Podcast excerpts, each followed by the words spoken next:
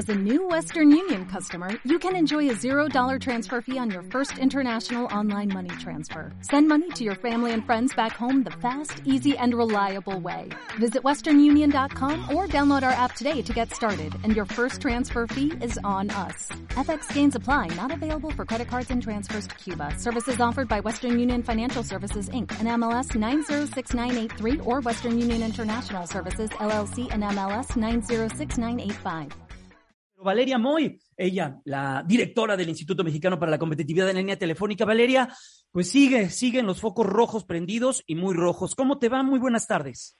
Hola Jaime, muy buenas tardes, qué gusto saludarte. Sí, desafortunadamente con estos temas, pero siempre es un placer saludarte. Y claro, pues ya vimos el dato, casi 8% de inflación año con año, junio 2022 contra junio 2021, pero sobre todo, Jaime, lo que creo que es bien importante resaltar de este dato de inflación es que se está concentrando de forma muy importante en alimentos, en alimentos de todo tipo, en alimentos procesados la inflación fue de alrededor de 10% y en alimentos, frutas y verduras, bienes pecuarios alcanza el 15%. Entonces estamos viendo que la inflación en alimentos tiene una fuerte tendencia al alza.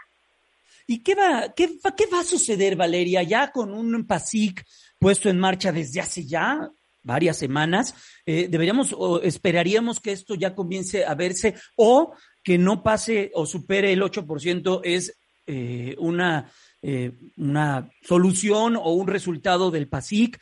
Vemos, eh, por fortuna, que los precios del petróleo ya comienzan a tener precios menores a los registrados en las últimas semanas. ¿Cuándo vamos a ver la, la, la, la luz al final del túnel?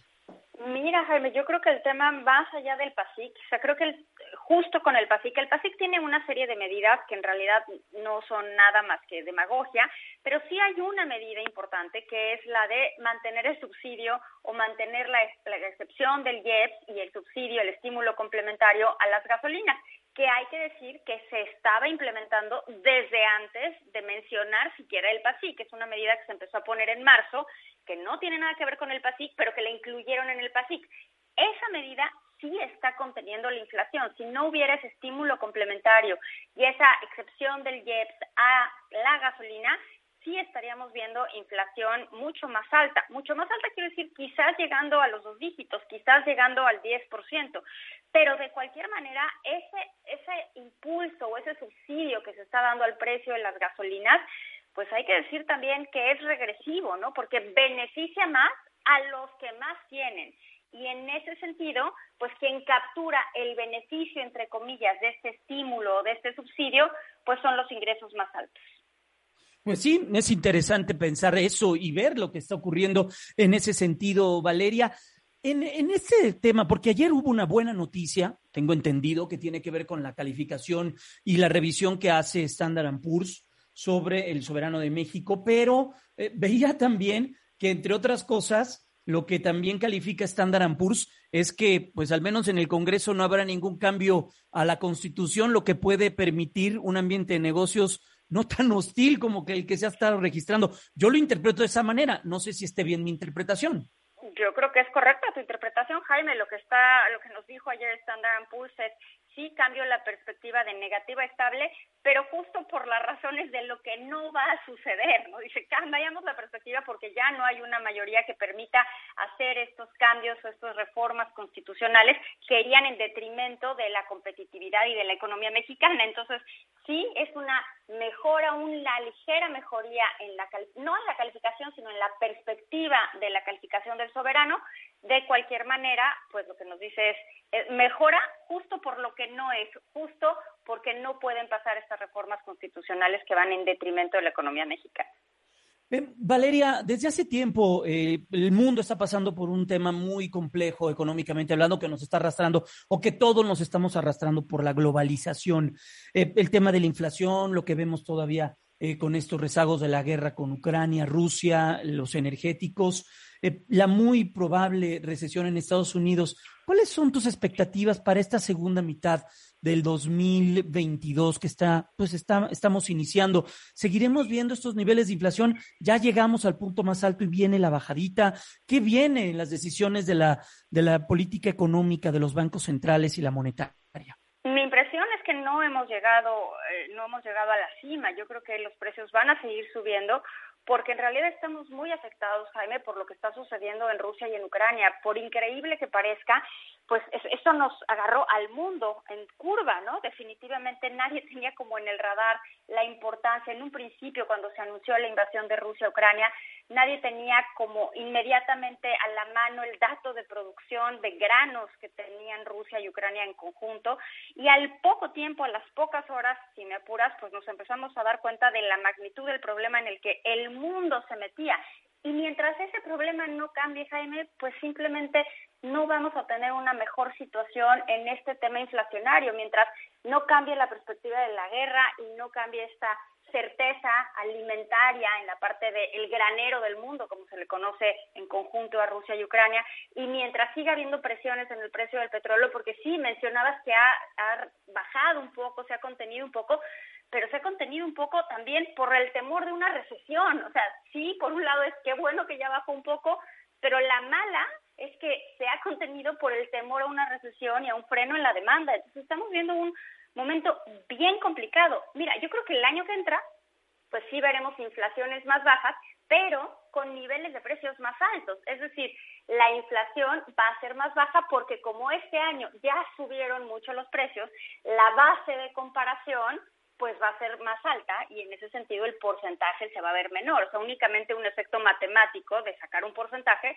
pero al final del día ya con precios más altos. Mientras no cambien las condiciones, mientras no cambie la situación en Rusia y en Ucrania, mientras no se disipen estos nubarrones de una recesión en Estados Unidos, pues no creo que veamos un, un freno a esta inflación. Mientras no se arreglen las cadenas productivas, Creo que empieza a haber algunas señales por ahí de que empiezan a corregirse ciertas cosas, pero no creo que en la segunda mitad del año sea lo suficiente para empezar a ver que empieza a ceder. Quizás hacia el final, pero sí creo que vienen unos tres meses y ya más hacia adelante en una de esas empieza a ceder, pero sin duda es un año bien complicado para el mundo y por supuesto para México también. Eh, estamos platicando con Valeria Moya, y es la directora del Instituto Mexicano para la Competitividad del IMCO. Valeria, la pregunta que pues eh, te solemos realizar en estos, eh, en estos entornos complejos de la economía, como familia, ¿qué debemos hacer? ¿Qué debemos hacer para los siguientes meses?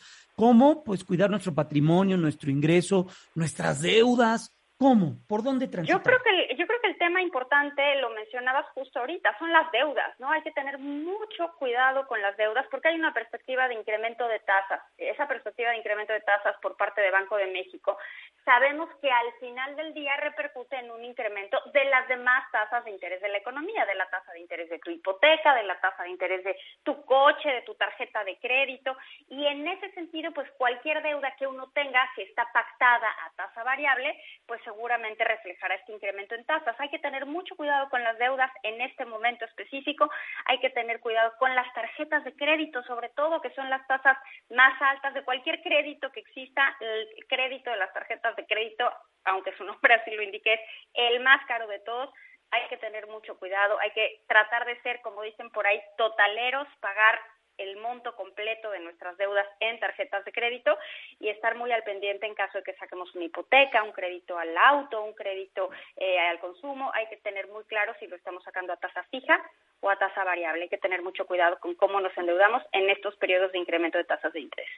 Bien, muy bien, qué gran consejo y hay que seguirlo, sí, sin duda, en la medida de nuestras posibilidades. Oye, Valeria, rápidamente y aprovechando de tu generosidad y conocimiento, veo hoy muchos mensajes muy entusiastas de gente que celebra lo que ocurrió en Francia con el tema de la eh, compra de un porcentaje de una de las empresas eléctricas allá, diciendo que se nacionalizó la electricidad allá, pero eso no es cierto. Se nacionalizó una empresa o se compró el total de una empresa que ya era del Estado, 16%, pero van a seguir compitiendo y va a seguir participando la iniciativa privada. Tal cual, se, terminó de comprar una empresa que era mayoritariamente del Estado, pero mayoritariamente estábamos hablando de 80%, ya lo que, lo que pasó con el Estado francés compró lo que le faltaba, pero esto es bien importante entender que en efecto no se nacionaliza nada, esa empresa ya era del Estado, pero algo que es bien interesante, el mercado privado de energía sigue, sigue existiendo. Y, y esta empresa Claro, y esta empresa le puede comprar a los productores privados, o sea, no, se nacionaliza nada, básicamente es una empresa del Estado, se terminó, se hizo, por decirlo de una manera muy coloquial, más del Estado todavía, pero eso no cambia ni las reglas del juego, no nacionaliza nada, el sector privado sigue produciendo la energía que estaba produciendo y solo es un jugador adicional en un mercado que es más competido. Entonces, en ese sentido, pues yo creo que hay que entender que no cambia las reglas del juego y eso es lo importante. Sí, sí se hace, se hace una empresa del Estado con participación estatal mayor, pero eso no cambia para nada del juego ni nacionaliza nada que no haya estado ya en manos del Estado. Es que veo luego cada mensaje en, en las redes sociales y en, en, ya algunos sabes, Jaime, medios en de estos comunicación. momentos sí, todo el mundo quiere llevar agua para su molino Sí, para sí, sus sí. ideas, pero pues la verdad es que las cosas pues no son así, ¿no? El 84%, mira, el número preciso es el 84% ya era ya era del Estado francés y lo que compró fue la diferencia, el 16%.